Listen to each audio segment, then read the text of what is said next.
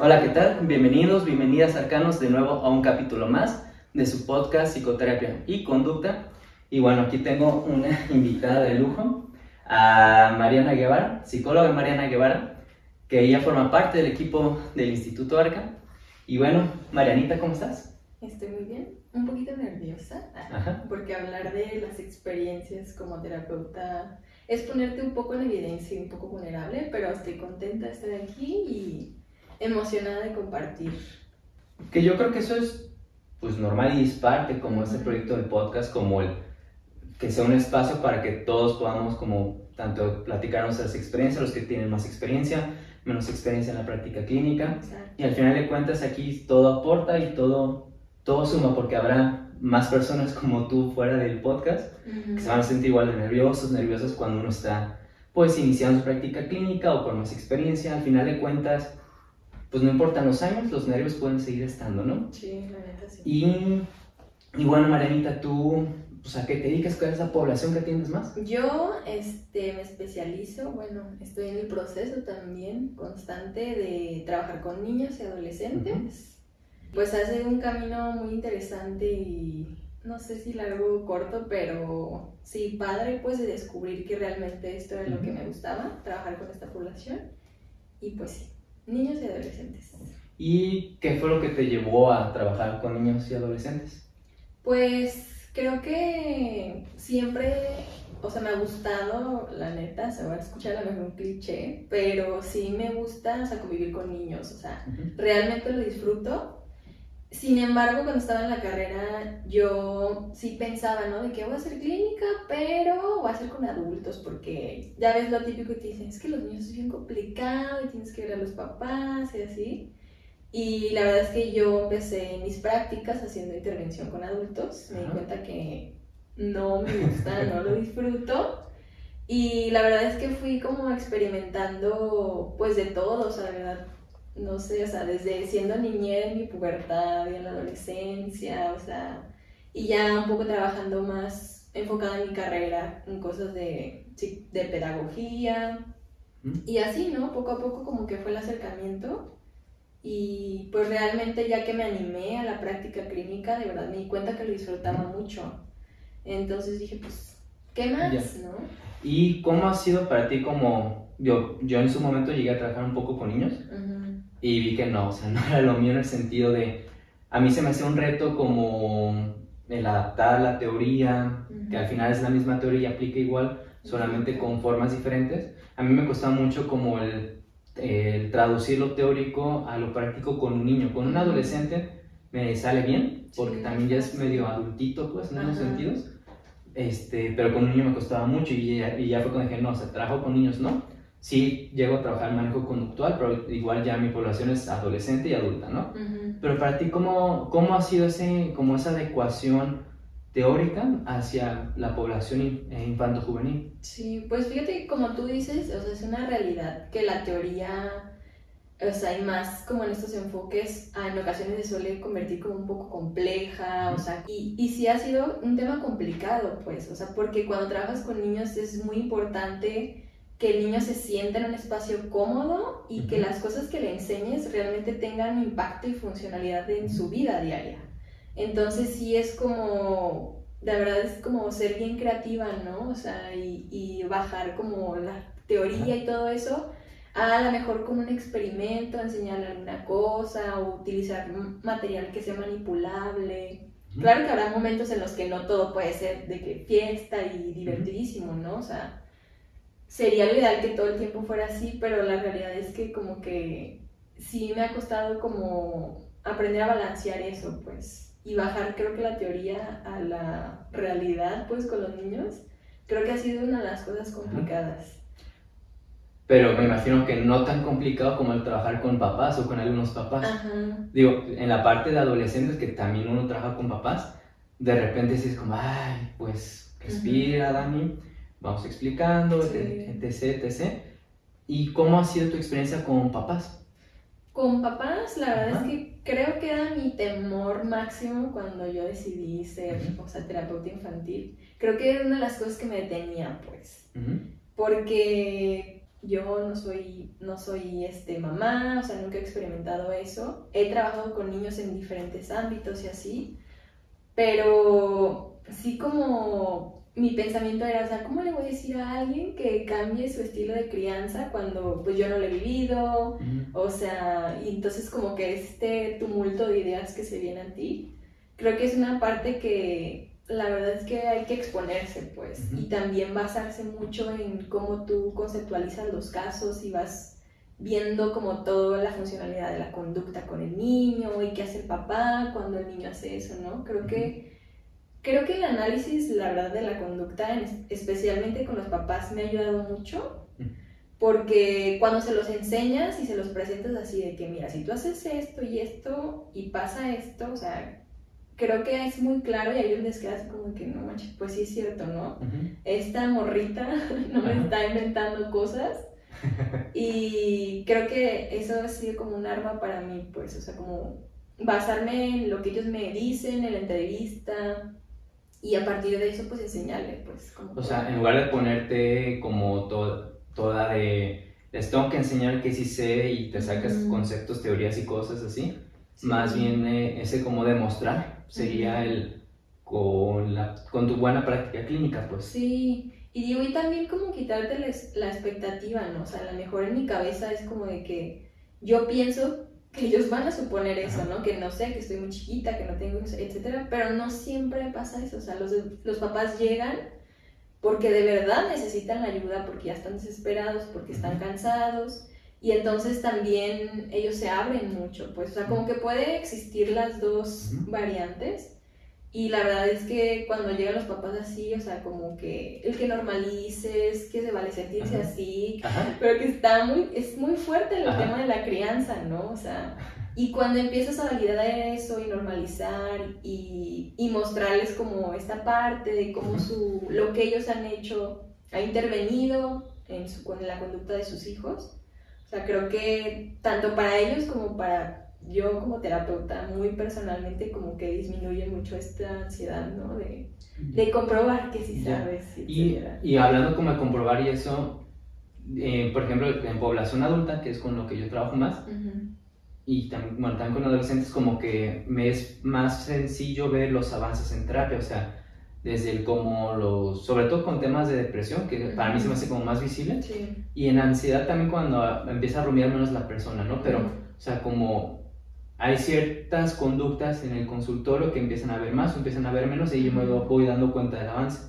Con niños como, o sea, con el puro niño, digo, si quitando el reporte de los papás, ¿tú cómo te das cuenta que va el niño avanzando? Pues la verdad es que los niños son como súper transparentes, entonces, como es el niño, o sea, también es, en casa, y eso es indudable, pues lo puedes ver de que o no quiere hacer cosas o, así como esas pequeñas cositas. Y obviamente cuando tú haces la intervención, claro que tienes un contexto más controlado, pero la verdad es que sí se ve reflejado como en ese tipo de, de cosas, ¿no? O, por ejemplo, las cosas que te cuentan los niños, ¿no? Ya cuando...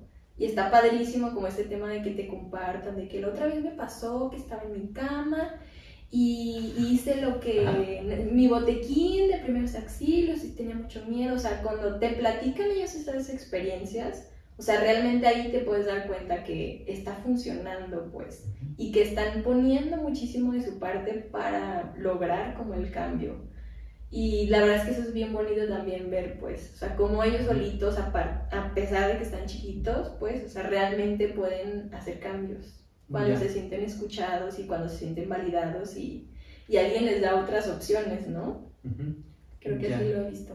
¿Y a ti cómo sientes que te ven los niños? Así como la doctora o la mamá o la niñera, o sea, ¿tú cómo crees que ellos... Pues soy la señora. o sea, siempre es como de que mi mamá me dijo que me va a llevar con, con la psicóloga, a veces llegan así o de que, ¿y tú, tú señora, cuántos años tienen, no? O sea, pues ha sido así, pues, pero también es enseñarle a ellos, pues, que hace una psicóloga de forma súper simple, ¿no? O sea, como bajándote a su nivel y poniéndole ejemplos de cómo has ayudado a otros niños. Creo que, pues, sí es como muy variado cómo llegan ciertos pacientes. ¿Y tú cómo conceptualizas los casos? o sea, un caso de X niño, X niña, o sea, ante tus ojos como experta en población infanto-juvenil, Ujú. ¿qué, ¿qué le prestas más atención, pues, o cómo organizas la información? Pues yo siempre, siempre, Ajá. este, y es algo que he aprendido, y es como primero, sobre todo si son niños Ujú. muy pequeños, bueno, en realidad siempre lo hago, o sea, lo primero que hago es una entrevista con papás. Y a partir de eso es como pues obtener la mayor parte de información que no siempre lo obtienes en la primera entrevista. Ujú. Este, pero pues es hacer eso, la verdad es que también deja registros a los papás de la conducta, problema que observan. eh, y me gusta a mí también como, como la intervención, o sea, como la primera entrevista con los niños, ¿no? Y, y preguntarle "¿Y para qué te traen y observarlos, o sea, con el simple juego, o digo, no sé, este niño me dijeron que es súper enojón y es muy impulsivo, ah, entonces vamos a hacer un juego Ajá. en el que yo pueda como incentivar, Ajá. o sea, se escucha un poco feo, pero, pero sí, ¿no? O sea, en que tú puedas ver realmente cómo reacciona él ante los juegos, y lo de tolerancia la frustración, etcétera, si ese fuera como el motivo de consulta, ¿no? Y a partir de todo ese panorama tan grande, o sea, los registros, la entrevista, o sea, vas haciendo como, identificando las conductas y a partir de eso ya vas viendo hacia dónde intervenir, pues. Ya. Y hablando de las entrevistas y eso, me imagino que los papás a veces llegan con, si es la primera esa parte, que van a terapia con su niño o su niña, Ujú. con expectativas o muy altas o muy irreales, pues, ¿cómo manejas eso con ellos? Sí, pues algo muy importante, o sea, Ajá. primero es escucharlos, pues, este, mencionarles que su papel dentro de la intervención, o sea, es primordial, casi casi es como una sentencia mía, si, si tú no me ayudas, o sea, realmente no se va a poder, y te aviso desde ahorita, o sea, y te comprometes a hacerlo. Y me firmas aquí. Exacto, y es como decirles, o, o sea, necesito, tu papel va a ser fundamental y es súper activo en la intervención. ¿Le entras o no? Entonces, así ha sido. Y también, por ejemplo, cuando no ha- hablando mismo de las expectativas y que los papás de repente, me imagino que a lo mejor piensan que va a ser más rápido o que no ven los cambios tan rápido o cuando, pues la clásica de que se está extendiendo una conducta y aumenta, pues la Sí. frecuencia de la conducta, ¿cómo manejas como, qué consejo, por ejemplo, le darías a esa gente que empieza su práctica clínica infanto-juvenil, cuando se empieza a topar con esos retos, ¿tú cómo los has afrontado? Pues la verdad es que siempre es como explicarles a ellos, a veces es elemental la etapa de desarrollo en la que está el niño y es explicar al papá eso, o sea, es, es la etapa de desarrollo, qué esperamos de él, qué conductas son como ya un poco riesgosas, esos, o sea, como enfocarte mucho pues y dejarles claro. ¿Qué es lo que más te ha funcionado? O sea, como cuando de repente el papá o la mamá dice, anticiparles muchísimo. Y Ujú. eso es súper importante, pues anticipar de que, ok, vamos a intervenir, pero va a pasar, eh, o sea, te digo qué vamos a hacer y les pinto así el peor escenario. O sea, por ejemplo, si hacemos extinción, pero, o sea, no, espérate, la conducta se va a ir así en pico y como pintarles el peor escenario, como anticiparles qué puede pasar y qué pueden hacer como en esas o ocasiones. sea, se lo planteas como lo peor que puede pasar, porque es muy poco probable que llegue hasta lo peor que puede Ajá, pasar, entonces como exacto. que no lo sientan tan mal. Sí, de que Ok. si pasa algo no tan feo, pues dices, ah, pues no estuvo tan mal, pues. O sea, pero creo que anticipar con ellos esos y como preguntarles a ver qué cosas podrían ser como factores que no te dejaran a ti como realizar la intervención y como basarme también en eso, ¿no? Y como eliminar dudas y aclarar cosas y, y dialogar y discutir como otras opciones, pues. ¿Y qué tanto te comunicas con los papás vía WhatsApp o teléfono entre sesiones? O sea, como, no sé si tengas como el 911 de Mariana Sí. donde te, va- te buscan o cómo es. Pues yo siempre les digo que si necesitan algo, o sea, Ujú. está estipulado, porque también otra cosa muy importante es que les doy como un contrato, este, donde pongo la fecha, este, que nos vemos, etcétera, los precios, pero ahí está estipulado, ¿no? Como en el horario en el que me pueden hablar, y yo siempre les digo, si necesitas algo, o sea, escríbeme. Realmente son muy pocos los papás que me han escrito, este, pero sí les doy como la opción. Más bien yo suelo como anticipar de que, oye, la siguiente sesión quiero que pases tú conmigo y por favor no olvides los registros. O sea, como un tanto recordar como en esas cositas. Ya. ¿Y qué dificultades, qué dificultades sueles a veces tener trabajando con niños? es lo más, como es como el clásico, pues, o los clásicos, y cómo sueles afrontarlos. Sí, pues cuando planeas tú una actividad, ¿no? Que dices, no, esta va a estar súper chida y, y, va a entender que aquí lo que tiene que hacer es como permitirse sentir sus emociones. Y la haces y ves como que el niño o no le interesó o no le agradó o como que no quedó claro el mensaje, o sea, eso que platicábamos de cómo bajar la teoría a la, a la práctica, creo que en esos momentos han sido como de que ching, o sea, tenía la expectativa, o sea, estaba así segura que eso iba a funcionar y pues resultó que no. Creo que eso ha sido como lo que más me ha costado, pues. Y, y, respetar como el, el proceso de cada niño y el proceso también de los papás. A veces quieres avanzar súper rápido, pero pues, no sé. ¿Y cómo manejas tus propias frustraciones? Pues ya hablamos de expectativas y frustraciones de papás. Tú como terapeuta infanto-juvenil, ¿cómo manejas por ejemplo, cuando no se la actividad como te gustaría o cuando a lo mejor los papás no hicieron lo que, lo que se les indicó. ¿Tú cómo manejas eso? Pues la verdad yo sí analizo como que mi intervención o mis errores, pues, saber de que hice esto y le dije esto, este, sí como, pues darte un clavo a ti, ¿no? Y qué hiciste tú en ese momento para que no funcionara. Y, y la verdad es que a veces tampoco es clavarte en eso, pues, o sea, como me costó y me cuesta, o sea, como entender que me voy a equivocar y que a lo mejor las cosas que voy a hacer no van a ser perfectas y no van a funcionar a la primera. Pero pues a ver, o sea, o te quedas clavada en eso o buscas opciones, ¿no? Entonces creo que ha sido también como ponerme esa, eso en la cabeza, como ese post-it de que pegado, o sea, sí analízalo, pero no te claves, pues, o sea, busca más opciones. Y para, como para ir cerrando el capítulo de hoy, desde tu experiencia, tanto de cómo pasaste de adultos a infanto juvenil, todo lo que has estudiado y todo lo que te has formado, ¿qué consejos le darías a terapeutas que se quieren iniciar en su práctica clínica con población infanto juvenil? Mm. O sea, ¿qué te ha servido a ti? ¿Qué te ha funcionado a ti? Que tú dices, esto yo lo recomiendo. O en dónde la has regado, donde dices, ok, mi error puede prevenir el error de alguien más, entonces lo comparto. Mm, no sé. Yo creo que mi consejo sería como que, o sea, y a lo mejor parte mucho como de, mi, de mis miedos quizá, pero creo que la actualización constante es muy importante, pues. O sea, como buscar nuevas cosas, como nunca dejar de leer y estar como investigando nuevas y mejores maneras de intervenir.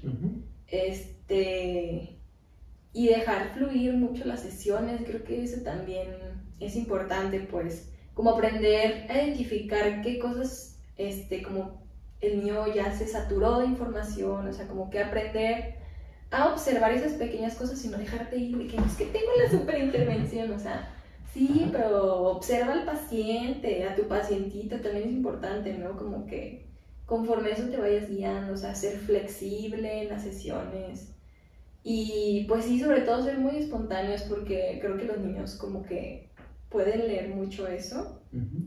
Este, y si no disfrutas con ellos la sesión, o estás así como de que, mmm, como desganado, creo que también se nota. Y por ejemplo, con la parte creativa, ¿qué consejo le darías a las personas que quieren iniciar? Pues la verdad es que yo exploro como mucho esta parte del arte, creo que es importante como tú hacer las actividades, este, buscar opciones, o sea, como, no sé, creo que sí, como involucrarte en ese proceso de búsqueda y que sea divertido para ti, pues, y que signifique también para ti. A lo mejor ahí das con el clavo, ¿no? Si tú ya lo viviste, si tú ya lo experimentaste, creo que eso es importante. Eh, y no sé, basarte en todo, o sea, a lo mejor cosas que veas en la vida cotidiana pueden servir para explicar algo, ¿no? Creo que, que eso podría ser. Ya.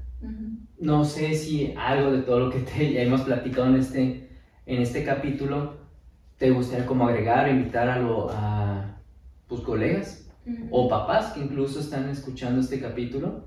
¿Qué le podrías decir a papás? A papás, Ajá. pues que sean conscientes de lo que ellos hacen en la crianza. Creo que es súper importante como estar mirando tu desempeño con papá, no con ojos juzgando, sino con ojos de dándote cuenta de cosas. Este, y tener en cuenta que tú eres un modelo, pues, para tu hijo. Entonces, como creo que ser consciente de eso, pues, y, y disfrutar la etapa y el desarrollo de tu hijo, creo que sería como lo, lo más importante, pues, creo que sería mi consejo. Ya. Pues muchas gracias, Marianita, por, por haber estado aquí en este capítulo. Ujú. Este, también gracias a todos los que nos escucharon nos- o nos vieron en YouTube.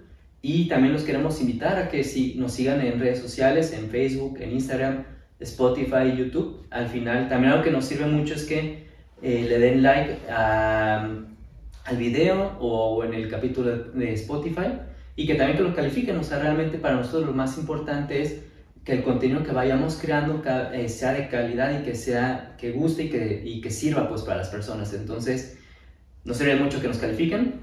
Nos seguiremos viendo, nos seguiremos escuchando. Y bueno, de entrada, un saludo a todos y hasta la próxima. Gracias por escucharnos. Bye.